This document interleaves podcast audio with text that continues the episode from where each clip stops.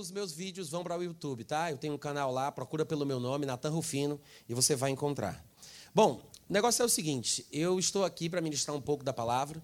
Eu espero que vocês estejam de fato com o coração aberto, com a mente alerta. Eu tenho muita coisa para dizer. E como foi dito, hoje à noite eu quero falar sobre os anjos. Eu sei que é uma coisa que não se fala muito em igreja evangélica, vem mais da cultura católica se falar sobre os anjos. E pouco se sabe dentro do meio evangélico sobre a relação do crente com os anjos ou dos anjos com o crente. Mas em qualquer seminário cristão você vai estudar a matéria angelologia, que é o estudo sobre os anjos. E o que a gente vai fazer aqui hoje à noite é, na verdade, falar um pouco sobre isso. Tá bom? Você está pronto para aprender um pouco da palavra? E na discussão que o Diego mencionou, que estava tendo dentro de um carro, se falava sobre anjo da guarda. Quem já ouviu falar sobre anjo da guarda? E aí, vocês acham que existe ou não existe anjo da guarda? Né? Essa é uma coisa que eu acho que todo mundo teria curiosidade de entender. Se existe ou não anjo da guarda, um anjo para cada pessoa, para guardar, para proteger. Bom, nós temos alguns textos na Bíblia que nos fazem pensar que sim, que nos fazem pensar que existe. Tem uma passagem lá em Mateus capítulo 18, versículo 10, que Jesus Cristo estava pregando às multidões e diz a Bíblia que algumas crianças tentavam chegar até onde ele estava. E os seus discípulos tentavam impedir que as crianças se aproximassem dele. E quando chega em Mateus 18, 10, Jesus diz: Vede, não desprezeis a qualquer destes pequeninos, falando das crianças, porque eu vos afirmo que os seus anjos nos céus veem incessantemente a face de meu Pai celeste. Jesus diz que as crianças parecem ter anjos, os seus anjos, no plural, porque ele falava de muitas crianças. Ele diz: Seus anjos nos céus veem incessantemente a face do meu Pai. Jesus sempre tinha alguma coisa positiva a falar a respeito das crianças. Numa outra ocasião, ele disse que as crianças são as verdadeiras cidadãs do reino dos céus. Vocês lembram disso? As crianças são as cidadãs dos reinos dos céus, e Jesus diz que as crianças têm anjos assistindo no palácio real, assistindo ou presentes na face, vendo a face de Deus incessantemente nos céus. Se as crianças são as cidadãs do reino dos céus e por isso têm anjos na presença de Deus, eu me pergunto se os cidadãos do reino dos céus, aqueles adultos que se converteram, que voltaram para a casa do Pai, que nasceram de novo, se esses também não têm. Porque afinal de contas, uma criança, quando ela nasce, ela tem a vida de Deus, a natureza de Deus, que é por isso que ela é chamada de cidadã do reino dos céus. Mas nós sabemos que ela nasce no mundo onde Satanás é Deus e o pecado ele sufoca a vida de qualquer criança que nasce. E diferentemente de Jesus, que crescia não somente por fora, em estatura, mas crescia espiritualmente, crescia em graça, as crianças crescem por fora e atrofiam por dentro. Jesus, para que pudesse crescer de forma diferente, não nasceu como, como os outros, não nasceu como nós, não nasceu como as outras crianças. Ele foi gerado pelo Espírito Santo e pôde crescer por dentro e por fora. Ele crescia em, em estatura, fisicamente, mas crescia espiritualmente, crescia em graça. Todos os outros homens descendentes de Adão estão fadados à morte espiritual, porque Deus impediu o acesso do homem à palavra da vida. Foi uma maldição que Deus colocou sobre a vida do homem por causa do pecado de Adão. E todas as crianças que nascem, ainda que nasçam com a vida de Deus, sendo cidadãs do reino dos céus, elas estão fadadas a pecar mais cedo ou mais tarde. A criança peca, morre espiritualmente, vai crescendo e se tornando adulta e precisa nascer novamente. Jesus disse a Nicodemos, um líder religioso em Israel, um homem que um dia também tinha sido criança, já tinha feito parte do reino dos céus, Jesus diz a ele: necessário vos é nascer de novo. Nicodemos não entendeu porque pensava que Jesus falava sobre nascer de novo fisicamente. Por isso é que ele falou: voltar ao ventre da minha mãe e nascer segunda vez? Ele pensava num segundo nascimento físico. E Jesus disse: se nascer da carne, vai continuar sendo carne. Não importa se nasce duas, três, quatro, cinco, seis vezes. A questão não é nascer de novo fisicamente. Jesus estava se referindo a nascer de novo espiritualmente. As crianças nascem espiritualmente e fisicamente. Toda criança que nasce é um produto dos céus e da terra. Nenhuma criança é somente um produto da relação dos pais. Toda criança tem um corpo gerado dos pais, mas toda criança é gerada espiritualmente por Deus. Deus quis que fosse assim, que quando um casal gerasse uma nova vida, um corpo viesse dos pais, mas o espírito viria de Deus. É por isso que Hebreus diz que Deus é o pai dos espíritos. Todas essas pessoas que estão aqui foram geradas por um pai e por uma mãe, mas também vieram de Deus. Eu estava conversando com algumas pessoas um dia desse, eu sou pai, é, meu filho nasceu recentemente, ele tem nove meses de idade. E o amor que eu sinto por ele é tão grande que me faz pensar que eu sou pai dele. Eu gosto de criança.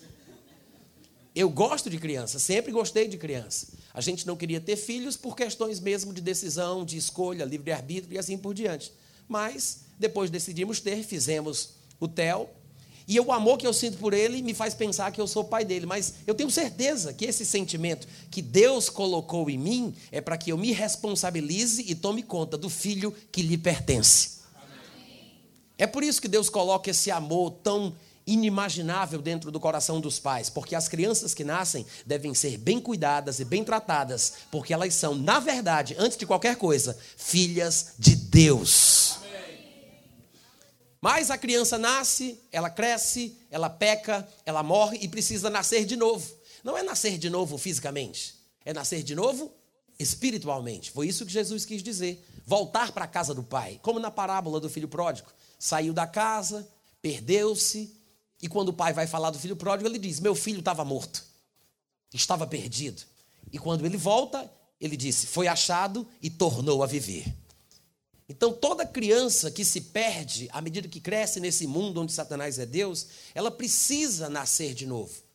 Depois que vira adulta, depois que já se acostumou com o pecado, depois que se tornou insensível, alheia à vida de Deus pela ignorância que se fez presente nela, porque ela obscureceu o seu coração pelos seus pensamentos, afastou-se do Pai. Então ela nasce de novo, recebe a vida de Deus de volta, está em comunhão com o Pai, e eu me pergunto: e aquele anjo que aguardava quando ela era menor, quando ainda era cidadã do reino dos céus, que assistia na presença de Deus, que via incessantemente a face do Pai Celeste? Será que porque esta criança que cresceu perdeu o seu anjo? Muito provavelmente não. Até porque a Bíblia diz em Hebreus capítulo 1, versículo 14, que todos eles são espíritos ministradores enviados para servir os que herdam a salvação. Todos os anjos são espíritos ministradores enviados para servir os que vão herdar a salvação. Quantos vão herdar a salvação aqui?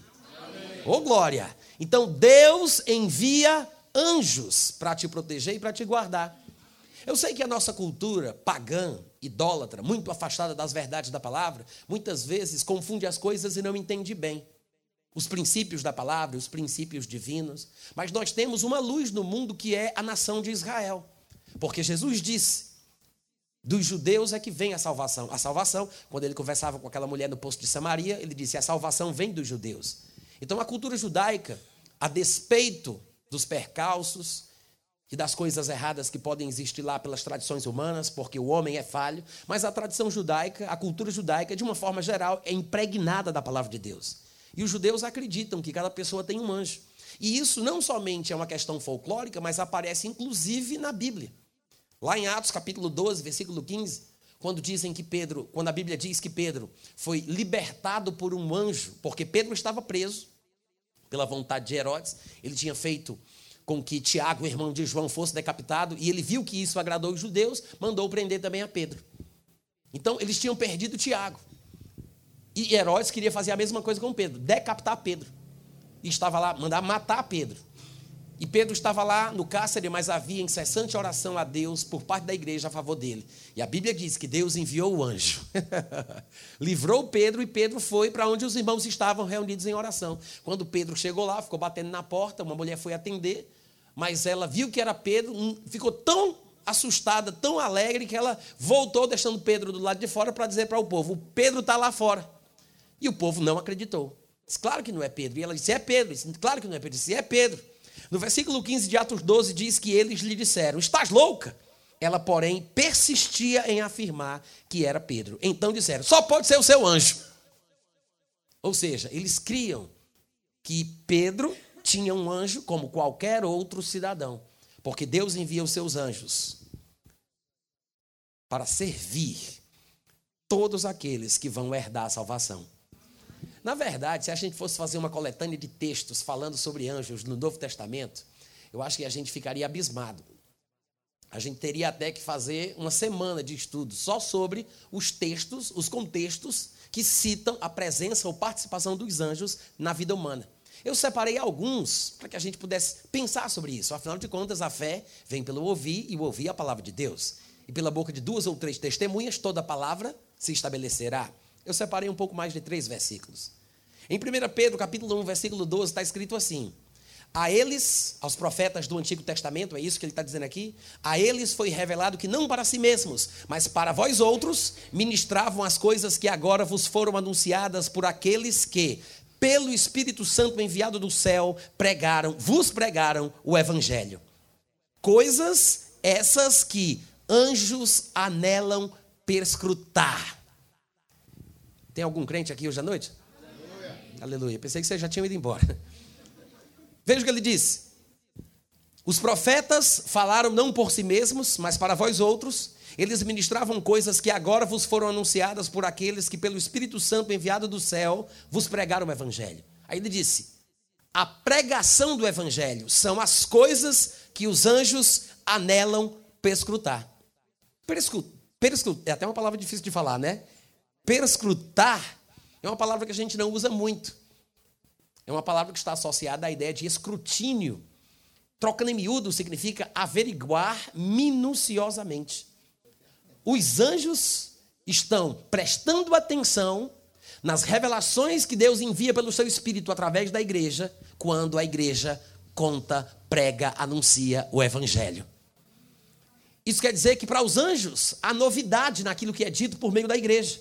Há coisas que são ditas nas pregações do Evangelho que os anjos aprendem, eles ouvem e aprendem. Para eles, é de, é, de, é de, suma importância prestar atenção, averiguar minuciosamente, atentar, como diz a versão aqui do Renato, àquilo que é pregado, àquilo que é falado por aqueles que têm o Espírito Santo.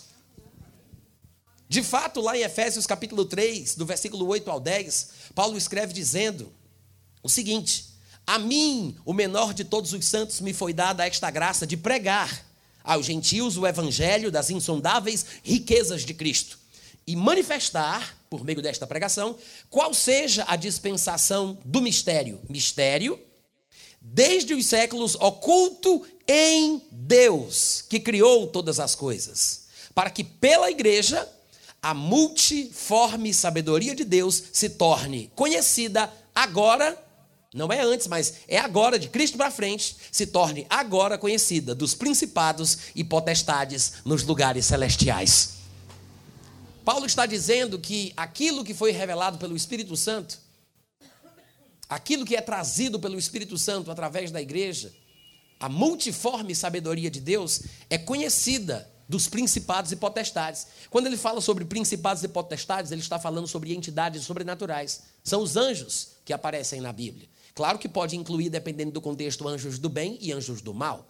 Nós sabemos porque Jesus Cristo disse que o inferno foi preparado para Satanás e os seus anjos. Então ele tem anjos. Há anjos do bem e anjos do mal. Santos anjos e anjos da perdição. Existem aqueles que são chamados de anjos eleitos, anjos de Deus, anjos do bem, mas há anjos do mal. Os anjos estão atentando à vida humana. Até Satanás faz isso. Jesus, uma vez, quando estava sendo tentado, ele disse: Arreda Satanás, porque não cogitas das coisas de Deus, e sim das coisas dos homens. Satanás cogita, reflete, pensa, imagina de forma profunda o que é do homem. O que diz respeito à vida humana, o que o ser humano faz, Satanás está prestando atenção e está estudando. Satanás pode não ser onisciente, mas ele tem como saber o que a gente está pensando. Porque se ele estuda a nossa vida 24 horas por dia, ainda que ele não estude pessoalmente, existem muitos dos seus emissários que estão soltos, averiguando as coisas e trazendo as informações. Irmãos, o reino das trevas não é uma insubmissão generalizada, não existe insurreição no reino de Satanás. Depois que a gente lê esses livros que falam sobre este mundo tenebroso, esses romances cristãos, a gente fica pensando que o que está nesses livros é mais verdadeiro do que o que está na Bíblia. Mas a Bíblia não ensina que existe uma espécie de insurreição dos anjos uns contra os outros, uns com medo dos outros, demônio mais fraco com medo de levar um cascudo, um cascudo espiritual de um demônio mais forte. Não existe isso. Jesus disse: se Satanás espelho de Satanás, como, pois, subsistirá o seu reino? Jesus disse que Satanás não expulsa Satanás, e é por isso que o seu reino, o seu reino tem subsistido. Existe ordem. Existe harmonia. E através dos seus emissários ele pode averiguar, estudar, cogitar nas coisas da vida humana e saber o que é que a gente está pensando. Não significa que ele vê o que está na nossa cabeça, mas ele joga verde para colher maduro. Ainda bem que não tem nenhum sudestino aqui, porque senão precisaria de legenda, né? Os sudestinos não sabem o que é jogar verde para colher maduro. Vocês sabem? Satanás faz isso. Se eu estivesse aqui pregando e Satanás dissesse: Natan, desliga o microfone, desliga o tablet, vai no banheiro, depois volta, bebe água, liga o microfone, liga o tablet. Ora, se eu estou pregando e ele diz isso, e eu desligo o tablet, desligo o microfone, vou no banheiro, volto para cá, ligo o tablet, ele sabe o que, é que eu estou pensando. Se eu fiz 80% das coisas que ele sugeriu, o que o faz pensar que não vou fazer os 20% restantes? Vocês entenderam? É por isso que lá fora os adivinhos conseguem adivinhar o futuro do povo. É claro, a pessoa só faz o que ele manda. Até eu adivinho. Até eu adivinho. Se o que Satanás faz, a pessoa obedece. Quase tudo que Satanás sugere, a pessoa faz. É fácil adivinhar o futuro de alguém que é obediente, porque eu sei o que eu vou mandar e eu sei o que vai acontecer. Vamos lá, gente. Estou pregando muito bem hoje à noite. Cadê os amigos? Aleluia.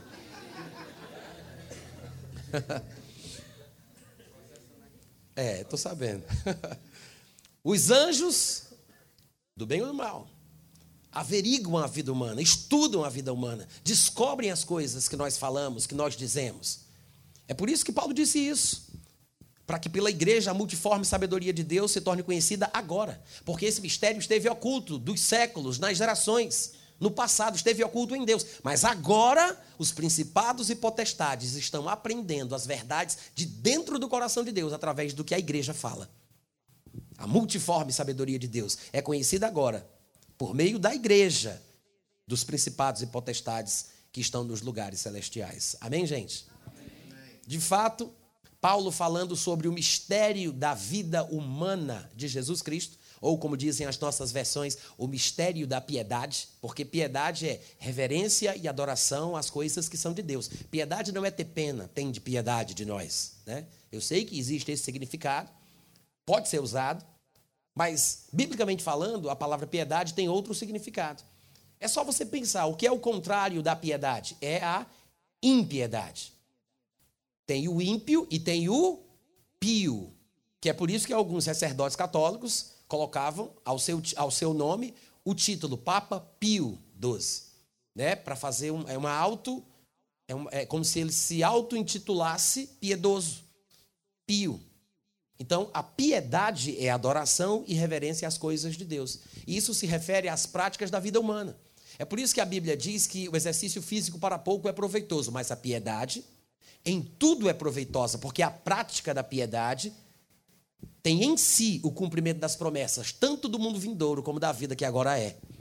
E Paulo, falando sobre este mistério, que ele chama de o mistério da piedade, em 1 Timóteo, capítulo 5, aliás, 1 Timóteo, capítulo 3, ele diz: evidentemente, grande é o mistério da piedade. Dois pontos. Aquele que foi manifestado em carne humana, falando sobre o homem que tem reverência e adoração à pessoa de Deus. O grande mistério é porque ele, ele se refere a Jesus, que é o ícone desta vida humana normal, que nós nunca deveríamos ter perdido. Ele diz: Grande é o mistério da piedade. Aquele que foi manifestado em carne foi justificado em espírito, foi contemplado dos anjos, crido no mundo e recebido em cima na glória. Uh, glória a Deus. Veja que na equação do mistério da piedade, Paulo não esquece de dizer: os anjos contemplaram a vida que ele viveu. Por, por quê? Por qual razão citar os anjos contemplando a vida humana de Jesus Cristo? Deve ter uma relevância, tem que ter algum significado que a gente está perdendo, tem que ter uma razão em diversos lugares a Bíblia menciona os anjos assistindo, prestando atenção, estudando a vida dos homens, ouvindo as pregações, ouvindo as palavras. Até a vida que Jesus viveu foi contemplada dos anjos. Amém, gente? Lá em 1 Coríntios capítulo 11, no versículo 10, quando Paulo vai falar sobre questões de costumes e de culturas, mostrando que a igreja tem que ser uma referência do que é bom na cultura que a igreja se encontra, na cultura que a igreja está inserida, ele diz: "Portanto, deve a mulher por causa dos anjos trazer véu na cabeça como sinal de autoridade. Porque naquela época, naquela cidade, havia uma questão relacionada ao cabelo. Porque a mulher que usava cabelo comprido demonstrava que era submissa ao seu marido. Porque a mulher que raspava a cabeça se assemelhava às prostitutas da cidade de Corinto, que assim se portavam.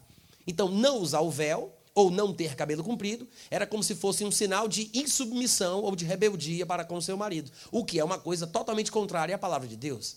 Então, por causa dos anjos, que só obedecem à palavra, as mulheres deveriam ter um comportamento padrão, de acordo com a palavra, para que elas pudessem ter a autoridade que lhes era devida, como cristãs, como filhas de Deus. E é interessante que ele disse: por causa dos anjos. Por causa dos anjos.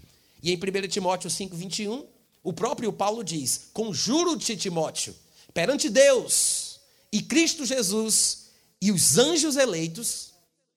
Olha o que ele diz: Conjuro-te perante Deus, Cristo Jesus e os anjos eleitos. Não é interessante? O que é que eu estou querendo dizer com isso? Ele está chamando Timóteo, presta atenção que o pregador sou eu, hein? Olha para cá que é mais negócio. Paulo está chamando Timóteo à responsabilidade. Ele está dizendo que Timóteo tem que viver uma vida exemplar de uma forma tal que ele se lembre que ele está diante de Deus. Ele diz: Conjuro-te perante Deus. Mas não é só Deus, ele diz também diante de Jesus Cristo. E como se não bastasse, ele vai e fala: E lembre-se, você está constantemente na presença dos anjos. É bem provável que isso signifique que o comportamento que a gente tem, que é assistido pelos anjos, pode influenciar a sua assistência em nosso favor. Talvez existam coisas que façamos que impedem os anjos de se movimentar em nosso benefício, de agir em nosso favor, porque os anjos não vão proteger aqueles que são contra a sua palavra, porque os anjos atentam à palavra de Deus. Amém, irmãos? Amém. Há muito texto falando sobre a importância de lembrar que os anjos estão nos assistindo, nos ouvindo, prestando atenção em nossa vida. Eles são enviados para nos servir, então eles nos acompanham, estão conosco. A Bíblia diz que o anjo do Senhor acampa-se ao redor daqueles que o buscam, daqueles que o temem. Então, é interessante a gente estudar o que a Bíblia tem a falar a respeito dos anjos. Nós temos episódios que mencionam a participação dos anjos. Um deles, e não vai ser o único que eu vou mencionar aqui hoje à noite, se Deus quiser e eu conseguir também, a gente vai ver uma outra história. Mas nós temos uma passagem bem curiosa em Mateus capítulo 1, do versículo 18 ao 24. Mateus capítulo 1, do versículo 18 ao 24. Eu queria que você abrisse comigo lá, por favor. É o texto que fala sobre a geração de Jesus Cristo. Um pouco antes dele nascer, claro, José e Maria estavam desposados, prometidos em casamento um ao outro. E todo mundo sabe da história, né? Maria ficou grávida pelo Espírito Santo. Hoje em dia todo mundo diz isso, mas eu queria ver quem era o homem que ia querer receber essa mulher que dissesse isso, né? A mulher aparece, está noiva e diz: Menina, de onde é que tu ficou grávida desse jeito? Foi o Espírito Santo. Vocês acharam Mateus capítulo 1? José, presta atenção. José era um homem normal. Olha para cá, gente. Ei, olha para cá. Vamos ler todo mundo junto, hein? Olha essa covardia. José era um homem normal, como qualquer outro, com as suas limitações e as suas fragilidades. Um homem que pensava como um homem normal. E é por isso que o texto demonstra que José não quis mais casar com Maria. Porque, como qualquer pessoa que tem um pingo de juízo, como é que a mulher vem grávida e diz que foi obra do Espírito Santo? Só que quando a gente lê isso, a gente romantiza tanto o texto da Bíblia que a gente não consegue perceber o lado real da coisa. Porque a Bíblia fala da vida como ela é. Amém, gente? Veja que no versículo 18 de Mateus capítulo 1 está escrito que o nascimento de Jesus Cristo foi assim. Estando Maria, sua mãe, desposada com José, ou seja, prometida em casamento, sem que tivesse antes coabitado, feito sexo, achou-se grávida pelo Espírito Santo. Mas José, seu esposo, sendo justo e não a querendo infamar, resolveu deixá-la secretamente. Diga aleluia. Olha aqui para mim. Daqui a pouco a gente vai continuar a leitura. Sabe o que é interessante desse texto? É que a Bíblia diga que José, porque era justo, ia deixar ela em secreto. Eu sei que na cabeça da gente, o justo a se fazer era recebê-la como esposa, como homem de fé, sabendo que aquilo ali era coisa de Deus. Né? Os crentes metidos da besta, tudo bate né, assim no peito e tipo um cururu teitei. Eu não teria feito isso. né? Olha só. Gente, a missão do homem na cultura judaica, cuja mulher tivesse traído e tivesse aparecido barriguda, grávida, ela deveria ser exposta aos sacerdotes. Teria, seria feita uma CPI da gravidez daquela mulher. Se fosse comprovado que ela tinha traído, provavelmente ela pudesse ser apedrejada. Pelo menos José não tinha o direito de casar com ela, mas ele tinha que, ele não teria o dever de casar com ela, ainda que tivesse se comprometido, né, através do desposamento. Mas o fato é que a Bíblia faz questão de dizer que porque ele era justo, ele não a levou no sacerdote, ele não exigiu uma perícia, não quis CPI de gravidez, coisa nenhuma. A Bíblia diz: ele queria deixá-la em segredo. Por quê? Porque ele era um homem bom. Tá todo mundo querendo ver o anjo. Tem gente que até ora para ver anjo. Mas fazer isso com a mulher não faz. Né? Ser bom para com as pessoas que parecem que cometeram um erro com você, as pessoas não são. Irmãos, José foi chamado de justo, e porque era justo, ele ia deixar Maria em secreto, em segredo. Ele não ia expor a mulher. Hoje em dia você vê os evangélicos que têm problema do casamento, cada um se defendendo do seu canal do YouTube, expondo cada um os erros dos outros, para mostrar que quem é errado é ele, quem é endemoniado é ele, quem está com o nos couro é ele. Ah, fulano de tal é isso. Ah, fulano de tal é aquilo. Ah, fulano de tal é isso. Ah, esse bicho é pedófilo. Ah, ele é aquilo. Ah, não sei o quê. Para se justificar.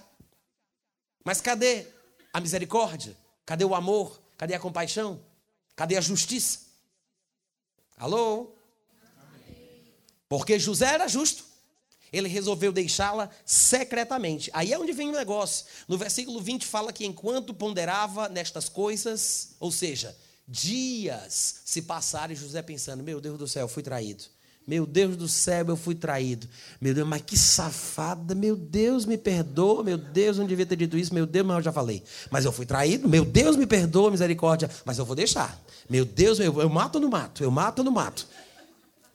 Ele ficou pensando, ficou pensando, ficou pensando.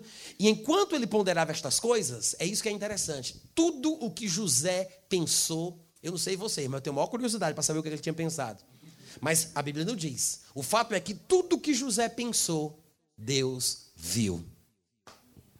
É por isso que diz que enquanto ele ponderava estas coisas, lhe apareceu em sonho um anjo do Senhor dizendo: José, filho de Davi, não te preocupe, não te aperreie, não fique apavorado, não tenha medo em receber Maria, tua mulher, porque o que nela foi gerado é do Espírito Santo.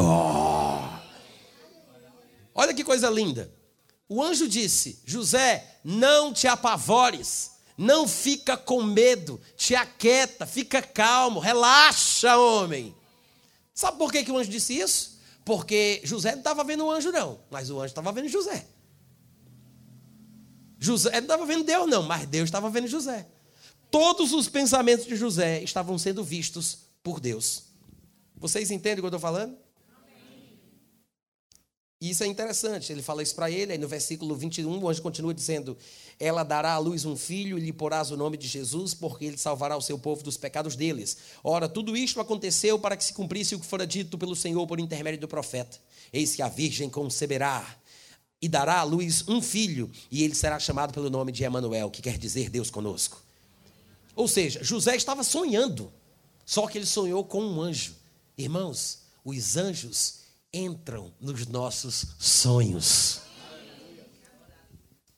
Então, não despreza um sonho com um anjo. Se você sonhar com um anjo, se você tiver de 60 para cima, a Bíblia diz: sonharão os vossos velhos. Ninguém glorificou a Deus, né? Não, tudo bem, vai ver que pode acontecer com alguém mais novo também. Não vamos limitar o mover de Deus no nosso meio, amém, gente? Mas o fato é que José sonhou, ele não viu um anjo com os olhos abertos, ele, ele não percebeu, ele não viu o anjo, assim como nós estamos nos vendo. Ele sonhou com o anjo. Mas tem aqueles sonhos que são tão fortes, tão reais, tão impactantes, que mudam as nossas decisões. Porque alguns poderiam desprezar, dizendo: Ah, eu sonhei com um anjo, foi tão bom, foi um negócio tão gostoso, mas foi só um sonho. Agora, Que tipo de sonho? O que foi que o anjo disse? Como é que foi o negócio? Por causa do sonho, diz a Bíblia que despertado José do sono, fez como lhe ordenara o anjo do Senhor e recebeu sua mulher. Amém? Um sonho com um anjo pode mudar toda uma história. Glória a Deus. Mas a história continua. Falando ainda sobre essa época do nascimento de Jesus, todo mundo sabe que além de Maria ter ficado grávida seis meses antes, Isabel, que era sua prima, também tinha ficado grávida de João Batista, que seria o precursor de Jesus Cristo. E eu queria que você abrisse comigo lá em Lucas capítulo 1 para que a gente observasse uma outra coisa curiosa em relação ao nascimento de João Batista, que também envolve a participação de anjos. Lucas capítulo 1. Oh, glória! Aleluia! Uh, maravilha! Parece até que a gente está na igreja pentecostal, né? Todo mundo achou? Olha só, versículo 26 de Lucas capítulo 1, página 89. Diz assim: No sexto mês, olha só o detalhe, foi o anjo Gabriel enviado da parte de Deus. Sempre, sempre é assim. Deus envia os seus anjos. Amém, gente? Foi o anjo Gabriel enviado da parte de Deus para uma cidade da Galileia chamada Nazaré, a uma virgem desposada com certo homem da casa de Davi, cujo nome era José. A virgem chamava-se Maria, e entrando o anjo aonde ela estava, disse: Alegra-te muito, favorecida, o Senhor é contigo. Ela, porém, ao ouvir esta palavra, perturbou-se muito e pôs-se a pensar no que significaria esta saudação. Mas o anjo lhe disse: Maria, não temas, porque achaste graça diante de Deus. Eis que conceberás e darás à luz a um filho a quem chamarás pelo nome de Jesus. Ele será grande e será chamado Filho do Altíssimo. Parece até um pregador ungido na unção do Espírito Santo, né? Mas é um anjo. Deus, o Senhor, lhe dará o trono de Davi, seu pai. Ele reinará para sempre sobre a casa de Jacó e o seu reinado não terá fim. Então disse Maria ao anjo: Como? Como será isto? Pois eu não tenho relação com homem algum. Respondeu-lhe o anjo: Descerá sobre ti o Espírito Santo, e o poder do Altíssimo te envolverá com a sua sombra. Por isso, também o ente santo que há de nascer será chamado Filho de Deus. E tem mais, eis que te digo: isso é o anjo falando com Maria. E Isabel, tua parenta, igualmente concebeu um filho na sua velhice, sendo este já o sexto mês. Olha o que o anjo diz: para aquela que diziam ser estéreo. Todas as Bíblias dizem isso? Vocês não acham curioso que o anjo não tenha dito? O anjo não falou. Já é o sexto mês para aquela mulher coitada, miserável, estéreo, bichinha. Ele não disse que ele não disse que Isabel era estéreo. Ele não disse, já é o sexto mês para a estéreo Isabel. Para Isabel, a estéreo. Não. Ele não a chamou de estéreo e nenhum anjo jamais falaria qualquer coisa que Deus não autorizou. Vocês ouviram o que eu disse? O que significa isso que eu estou dizendo? Porque lá em Êxodo, capítulo 23, 25 a 26, está escrito: Servireis ao Senhor vosso Deus, e Ele abençoará o vosso pão e a vossa água, tirará do vosso meio as enfermidades. Na tua terra não haverá mulher que aborte, nem tem estéreo. Não tem estéreo. Na terra de Israel, não tem estéreo. Isso é Deus falando. Ele disse: O número dos teus dias eu completarei. Irmãos, se Deus disse: Na tua terra não tem estéreo, anjo nenhum chamaria Isabel de estéreo. Mas o anjo sabia como os homens a chamavam. Porque os homens não estavam vendo o anjo, mas o anjo estava vendo os homens. Então, quando ele vai tecer o seu comentário, porque é o anjo falando, quando ele vai tecer o seu comentário sobre a situação, ele diz: É, e vou dizer mais. Já é o sexto mês para Isabel, para aquela que diziam ser estéreo. Isso é o anjo. Aí o que é que ele diz? Aí ele diz, no versículo seguinte: Porque para Deus não haverá impossíveis em todas as suas promessas. Que promessa é essa? O que a gente acabou de ler em Êxodo 23, 25 e 26. Deus disse: Servireis ao Senhor vosso Deus, abençoarei o vosso pão, a vossa água, tirarei do vosso meio as enfermidades, na tua terra não vai ter mulher que aborte, nem vai ter estéreo. O anjo está fazendo referência à promessa de Deus em Êxodo 23, 25 e 26. Não é a promessa da vinda do Salvador, do Messias ou do seu precursor, que seria João Batista. Não é uma referência a isso, não. Porque Isabel e o seu marido Zacarias, que por acaso era sacerdote, viviam orando e pedindo a Deus que Deus desse um filho para eles. Eles queriam um filho, a mulher era estéreo. E eles pediam a Deus um milagre, porque tudo aquilo que Deus promete, Ele quer cumprir. E a nossa fé tem que se basear no que Deus prometeu. Se Ele prometeu que não haveria estéreo, então eu posso pedir que a minha mulher dê a luz. Como é que a gente sabe que eles pediam? Porque quando o anjo apareceu a Zacarias, no versículo 13, aí do capítulo 1 de Lucas, diz que o anjo lhe falou: Zacarias, não temas, porque a tua oração foi ouvida, e Isabel, tua mulher, te dará à luz um filho, a quem porás o nome de João. Eles oravam, eles pediam, com base nas promessas. E o anjo diz: Pois é, a oração de Zacarias foi ouvida. Deus conceberá um filho a Isabel. E ele vai dizer para Maria: é o sexto mês daquela que chamavam de estéreo, porque para Deus não há impossível em nenhuma das coisas que ele promete. Agora, o que é interessante, o que é interessante é a gente observar a participação do anjo na história, na, na subjetividade da coisa. Porque o anjo estava lá, vendo tudo, sabendo de tudo. Ele sabia que a mulher era chamada de estéreo. Ele sabia que já estava grávida no sexto mês. Ele sabia que Deus tinha prometido que as mulheres não seriam estéreos na terra de Israel. E o anjo vem e interage por conta própria, participando da situação, falando o que ele tem para falar. Mas o ponto de vista do anjo é bem esboçado aqui. E é interessante que logo no versículo seguinte, o 38, diz que então disse Maria: Aqui está a serva do Senhor, que se cumpra em mim conforme a tua palavra. E o anjo se ausentou dela.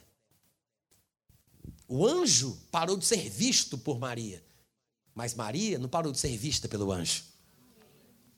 Nós não vemos os nossos anjos, nós não vemos os anjos que Deus envia para nos servir, para nos ajudar, para nos guardar, para nos proteger. Mas irmãos, se você mantiver a sua confissão em linha com aquilo que Deus diz, se você fala o que Deus fala, se você vive em linha com a palavra de Deus, saiba de uma coisa: os anjos estarão sempre velando pela palavra do Senhor, mesmo saindo da sua boca, mesmo que esta palavra saia da sua boca. Você entendeu o que eu falei? Eu lembro que Satanás, ao tentar Jesus, lá em Mateus capítulo 4, ele chega para ele e diz no versículo 6: Se és, se és filho de Deus, atira-te abaixo, porque está escrito: aos seus anjos ordenará Deus a teu respeito, para que te guardem, eles te sustentarão nas suas mãos, para que não tropeces em alguma pedra. Até Satanás sabe, até Satanás sabe, se tu és filho de Deus, o Salmo 91 está escrito a teu respeito. Até Satanás sabe. Nós temos algum filho de Deus aqui hoje à noite? Somos filhos de Deus. Jesus nos deu a graça de sermos feitos filhos de Deus. E ele diz para Jesus: se tu és filho, se tu és filho, é a teu respeito. Se tu és filho de Deus, está escrito a teu respeito. Uh, glória! Não, Satanás não estava mentindo, ele estava falando a verdade. Eu sei que tem muita gente que diz, mas ele não é o pai da mentira. Mas não existe mentira melhor do que uma verdade torcida, do que uma meia verdade. Uma verdade misturada com a mentira. Nunca Satanás vai simplesmente mentir.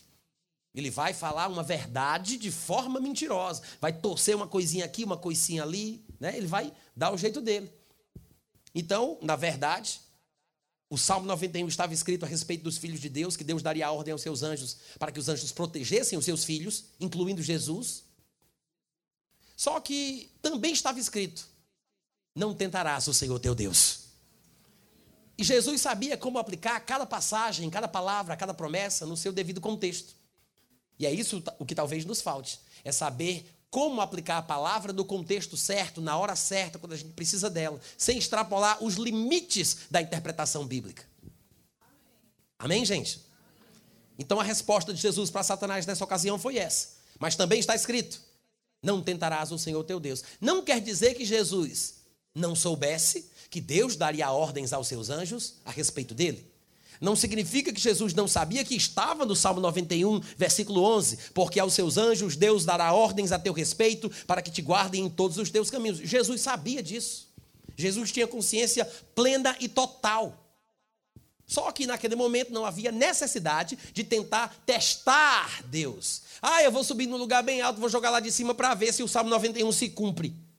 A Bíblia diz: não testarás o Senhor teu Deus. É esse o significado da expressão não tentarás o Senhor teu Deus. E tem gente até hoje que pensa que Deus não pode ser tentado, né? Porque se Deus não pudesse ser tentado, a Bíblia não diria: não tentarás o Senhor teu Deus. É claro que ele pode, mas não deve. Quando está escrito em Tiago, Deus não pode ser tentado pelo mal, significa que nós não devemos tentar a Deus. É poder no sentido de dever, porque a palavra poder pode também significar isso. Não devemos tentar a Deus. Não se pode fazer isso. É possível, mas não devemos. Amém, irmãos? Então Jesus disse: Eu não vou testar o meu Deus. Quando eu precisar dos seus anjos, eu sei que eles virão. Em outras palavras, essa é a resposta de Jesus Cristo. Agora é bom lembrar que até Jesus, sabendo disso, ele não dava ordem aos anjos para os anjos guardarem ele. Jesus não ordenava aos anjos para virem protegê-lo. Jesus não mandava nos anjos. Jesus pedia ao Pai e o Pai enviava os anjos. Porque o texto bíblico diz: Deus é quem dará ordens aos seus anjos. De fato, lá em Hebreus capítulo 1, versículo 14, está escrito: Todos os anjos são espíritos ministradores enviados para servir os que vão herdar a salvação. Não são chamados para servir pelos que vão herdar a salvação. Não somos nós que chamamos os anjos. Não somos nós que ordenamos os anjos. É Deus, como diz o texto, que dará ordens aos seus anjos. Amém, gente? Agora você vai me dizer: será que eu não posso fazer nada para que os anjos operem em meu favor? Pode. Não invalidando a palavra, não falando besteira, não dizendo coisa que a Bíblia não diz. Porque os anjos, como diz o Salmo 103, versículo 20, bendizem ao Senhor, todos eles valorosos em poder, que executam as suas ordens e lhe obedecem a palavra. Os anjos, valorosos em poder, executam as ordens de Deus e obedecem a palavra de Deus. O que quer dizer que se esta palavra sair da minha boca, os anjos a respeitarão. Mas se nós dizemos o contrário daquilo que Deus diz, os anjos só obedecem a palavra. Eles executam as ordens de Deus. Então não adianta Deus dizer uma coisa e a gente dizer outra. Deus diz: diga ao fraco, sou forte. Aí o fraco fala: sou fraco. Mas Deus disse: diga o fraco, sou forte. Aí o fraco diz: mas se eu disser que eu sou forte, é mentira. Você está dizendo que Deus está mentindo? E é esse o nosso problema, a racionalização das coisas espirituais. Na verdade, Deus sabe da nossa fraqueza. E é por isso que ele diz: o fraco diga. Se você é forte, então você não se adequa ao pré-requisito, porque ele está dizendo que é para o fraco dizer que é forte. Então ele sabe que a pessoa pode ser fraca, pode ter limite, pode ter debilidades. Mas o que é fraco, Deus diz: diga, sou forte. Aleluia. Amém, irmãos? Amém. Nós devemos dizer o que Deus diz, devemos falar o que a palavra fala. E quando nós confessamos a palavra com tanta convicção, com tanta certeza, pode ter certeza de uma coisa: os anjos obedecem a palavra de Deus, ainda que esta palavra saia pelos nossos lábios. Isso não significa dizer que estamos dando ordem aos anjos. Eu sei que alguém poderia ter uma revelação de Deus sobre a importância daquilo que dizemos, a importância daquilo que confessamos e como os anjos cumprem as coisas que falamos. E quando a pessoa vai interpretar essa revelação, vai compartilhar com os irmãos aquilo que aprendeu numa revelação concedida por Deus, ela pode se atrapalhar com as palavras e dizer que nós podemos dar ordem aos anjos. Ela teve a experiência real, mas na hora de falar em português, ela se atrapalhou com os argumentos. Porque na verdade nós não damos ordens aos anjos, é Deus quem dá. Mas o que acontece é que quando nós falamos o que a palavra de Deus diz, os anjos obedecem o que a gente diz. Não porque nos obedeçam, mas porque obedecem a palavra que saem dos nossos lábios. Os anjos obedecem a Deus. Anjo não obedece homem, homem não obedece anjo. Anjo não louva homem, homem não louva anjo. Somos conservos de um único Deus. Amém, irmãos? Lá em Hebreus capítulo 2, do versículo 5 ao 8, nós temos um texto que diz assim: Pois não foi a anjos que sujeitou o mundo que há de vir sobre o qual estamos falando. Alguém tem uma suspeita de quem seja a pessoa, o ser, a entidade, a quem Deus sujeitou este mundo vindouro do qual nós falamos? Porque ele está falando sobre isso. O autor do, da Epístola aos Hebreus, no versículo 5, diz: Não foi a anjos que Deus sujeitou o mundo que há de vir sobre o qual nós estamos falando. Alguém gostaria de saber a quem foi que Deus sujeitou este mundo vindouro? Ele continua, ele diz: Antes, ele diz, não foi a anjos, antes alguém, um salmista, em certo lugar, que é o Salmo 8, deu pleno testemunho de a quem foi que Deus sujeitou esse mundo vindouro, quando ele disse: O que é o homem? que é o homem que dele te lembres, ó Deus, ou quem é o filho do homem, que o visites. Fizeste-o por um pouco menor do que os anjos. Está errado. É claro que não é menor do que os anjos, é menor do que Deus. De todos os anjos que foram criados, Lúcifer é um dos mais gloriosos. Aquele que é chamado de Lúcifer, que é uma palavra latina para a palavra hebraica, foi traduzido assim, que hoje a gente fala comumente como se ele fosse o portador da luz. Ele já foi um dia considerado como Lúcifer, mas hoje ele é chamado de Satanás. Ele não porta mais a luz de Deus. Ele é chamado de adversário, de inimigo, de oponente. Mas, na sua época de glória, ele foi criado por Deus com uma capacidade grande de pensar, de gerir, de reinar. Tanto é que um texto considerado como uma alusão à queda de Lúcifer, diz que ele disse: Elevarei o meu trono acima das estrelas de Deus. Ou seja, ele tinha um trono. Quem deu para ele o trono? Deus deu o trono.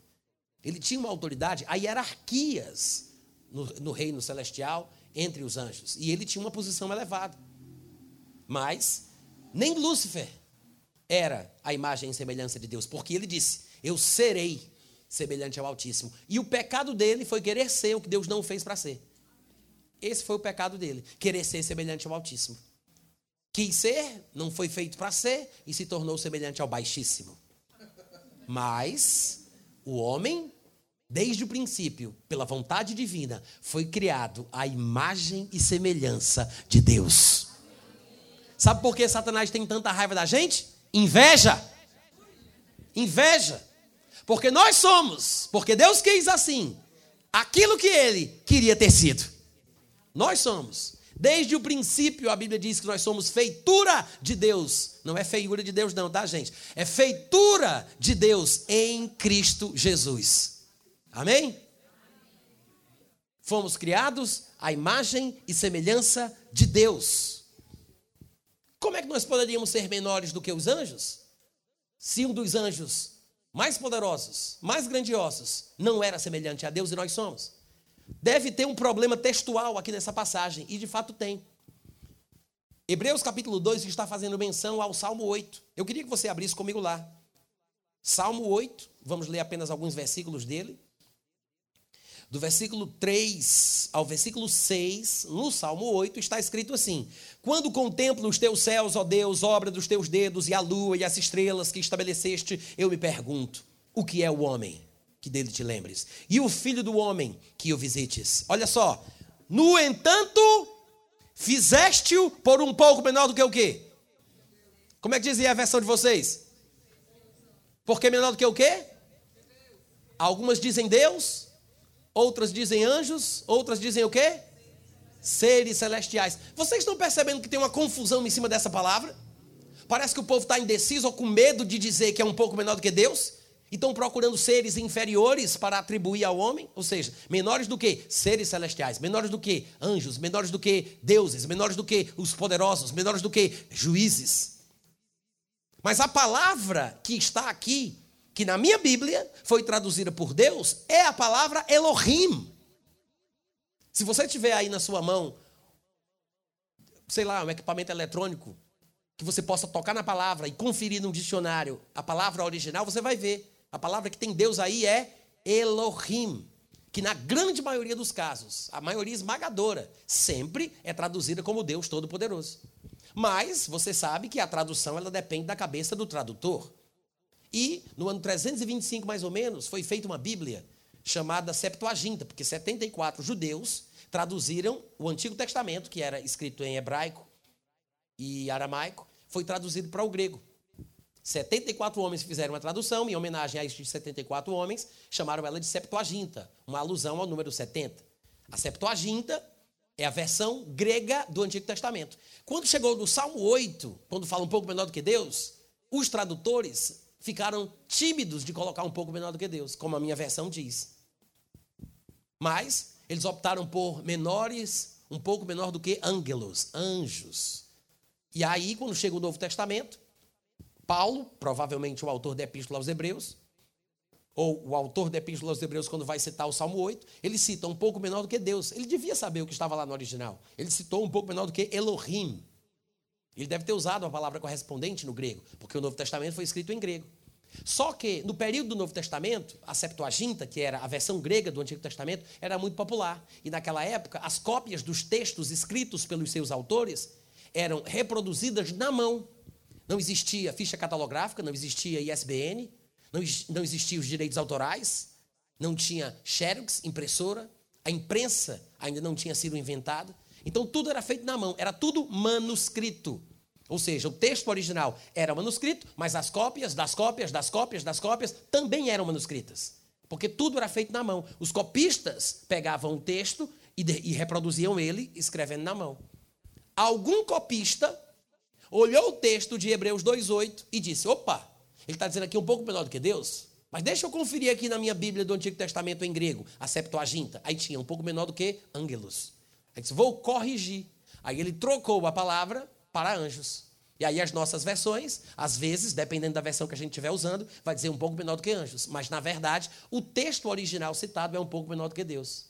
Não é que o autor da epístola aos Hebreus tenha dito um pouco menor do que anjos. Ele deve ter escrito um pouco menor do que Deus, porque ele conhecia o texto hebraico original do Salmo 8. Mas, à medida que esse texto foi sendo reproduzido de geração a geração nas mãos dos copistas, ele foi, aspas, corrigido para ficar igual à Septuaginta, a versão grega do Antigo Testamento, que dizia anjos e não Elohim, que dizia anjos e não Theos ou Deus.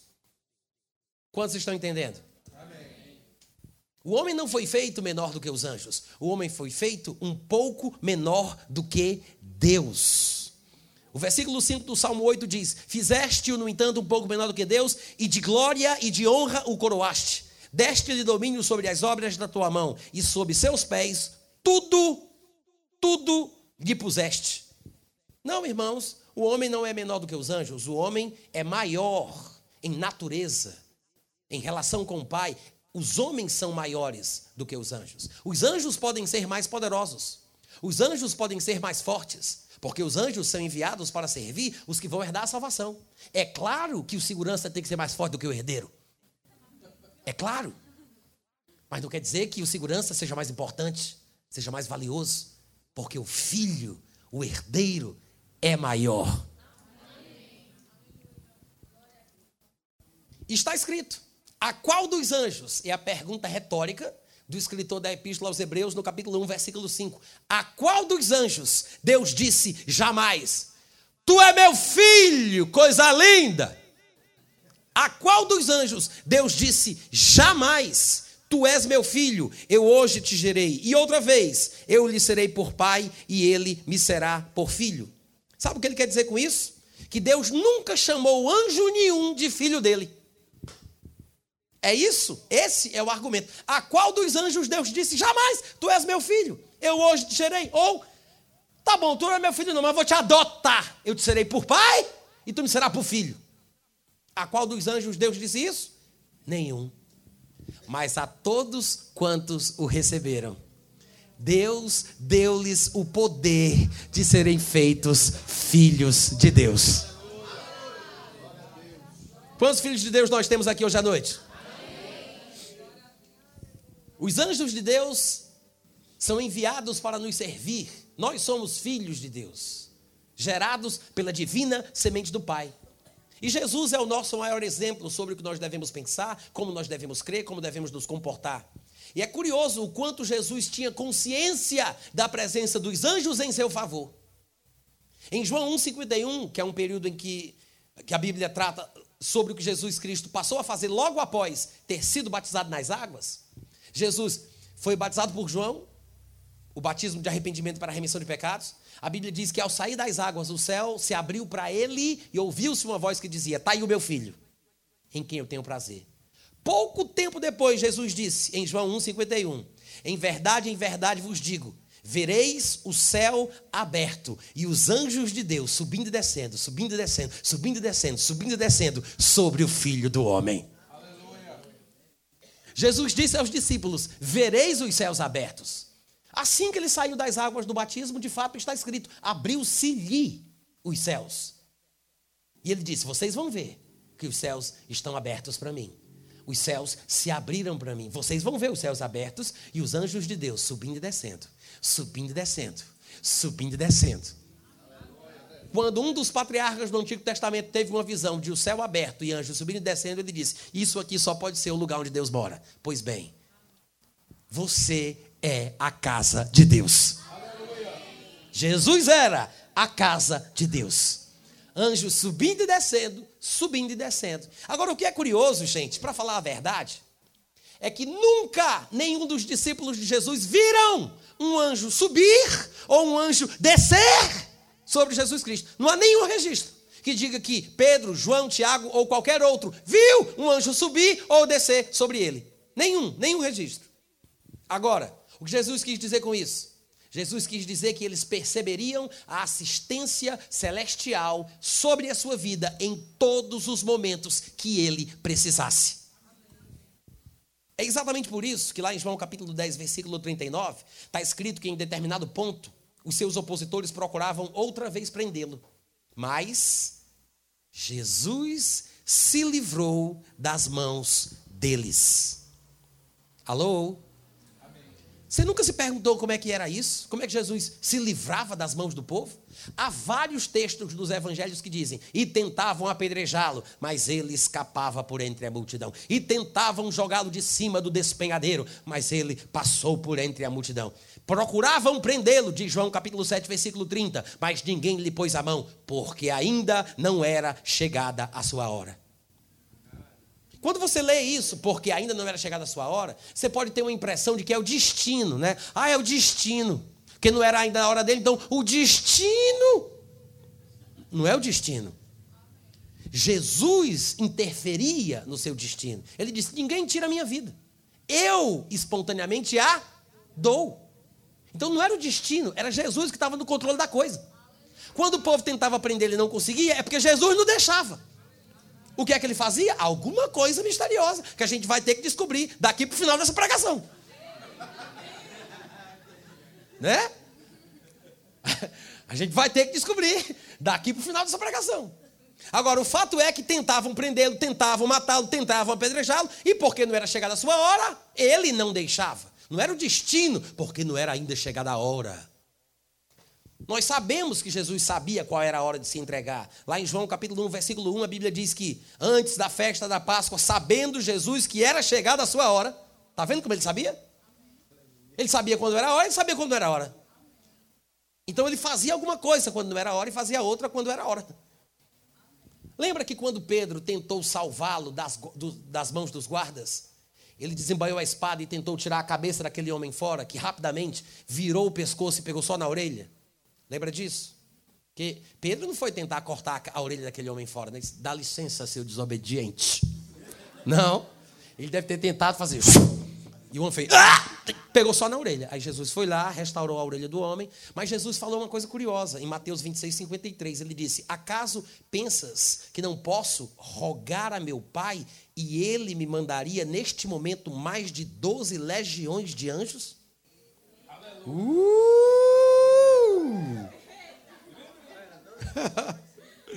hein? Jesus quis dizer o seguinte: eu sei que está na minha hora. Porque se não tivesse, eu sei o que fazer para escapar. Vocês nunca viram os céus abertos e os anjos de Deus indo e vindo sobre o filho do homem? Todas as vezes não tentaram me pegar, me prender, me matar. O que foi que eu fiz? Eu orei ao Pai, o Pai mandou os anjos e me livraram daquelas horas. Aí ele disse: se eu orar agora, eu não vou ser preso. Como, pois, eu vou orar ao Pai e não se cumpriria a vontade de Deus nesta hora? Jesus disse: Eu sei como escapar, Pedro. Você não precisa se meter. Eu oro ao Pai, Deus, o Pai, manda o anjo e me livra na hora. Lá em João 18,36, naquela discussão teológica entre ele, Jesus Cristo e Pôncio Pilatos, a Bíblia diz que Jesus respondeu a ele: O meu reino não é deste mundo. Se o meu reino fosse deste mundo, os meus ministros, falando dos anjos, não pense que ele está falando de Pedro, de João, porque ele até repreendeu Pedro de tentar salvá-lo. Ele está falando dos anjos. Ele diz: Se o meu reino fosse desse mundo, os meus ministros se empenhariam por mim para que eu não fosse entregue aos judeus. Mas por enquanto, agora o meu reino não é daqui. É por isso que lá em Hebreus 1,7 está escrito que aos seus anjos, ele diz: Quanto aos seus anjos, ele diz: Aquele que a seus anjos faz ventos, e aos seus ministros, falando dos anjos, não falando de Pedro, de João ou da gente, falando dos anjos dos seus ministros, ele os transforma em labareda de fogo. Anjos como ventos, anjos como labaredas de fogo. Anjos, servos, ministros de Deus, que são enviados para servir os que vão herdar a salvação. Jesus disse: se eu precisasse, eu sei o que fazer. Eu orava, Deus mandava, eu me livrava.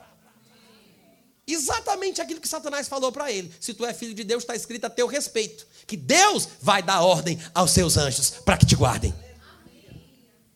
Amém, irmãos? Amém. E para finalizar, eu quero ler com vocês a história de Pedro. Pedro estava preso. Em Atos capítulo 12, do versículo 5 em diante, nós temos uma história bem interessante. Atos, capítulo 12, do versículo 5 ao 11. Eu já falei para vocês aqui que Herodes mandou prender Pedro e tentava fazer com ele a mesma coisa que havia feito com Tiago, irmão de João. No versículo 5 diz que Pedro, pois, estava guardado no cárcere, mas havia, olha o segredo aí do negócio: oração incessante a Deus por parte da igreja a favor dele. Perceba, presta atenção, olha aqui para mim. Perceba que eles não estavam expulsando os demônios. Perceba que eles não estavam dando ordem aos anjos. Eles estavam pedindo a Deus. É bíblico pedir. Amém, irmãos? Jesus disse: Eu pediria ao Pai. Eu pediria ao Pai. Eu rogaria ao Pai e o Pai mandaria os anjos. A igreja estava pedindo a Deus em favor de Pedro. Diz que havia oração incessante a Deus por parte da igreja a favor de Pedro.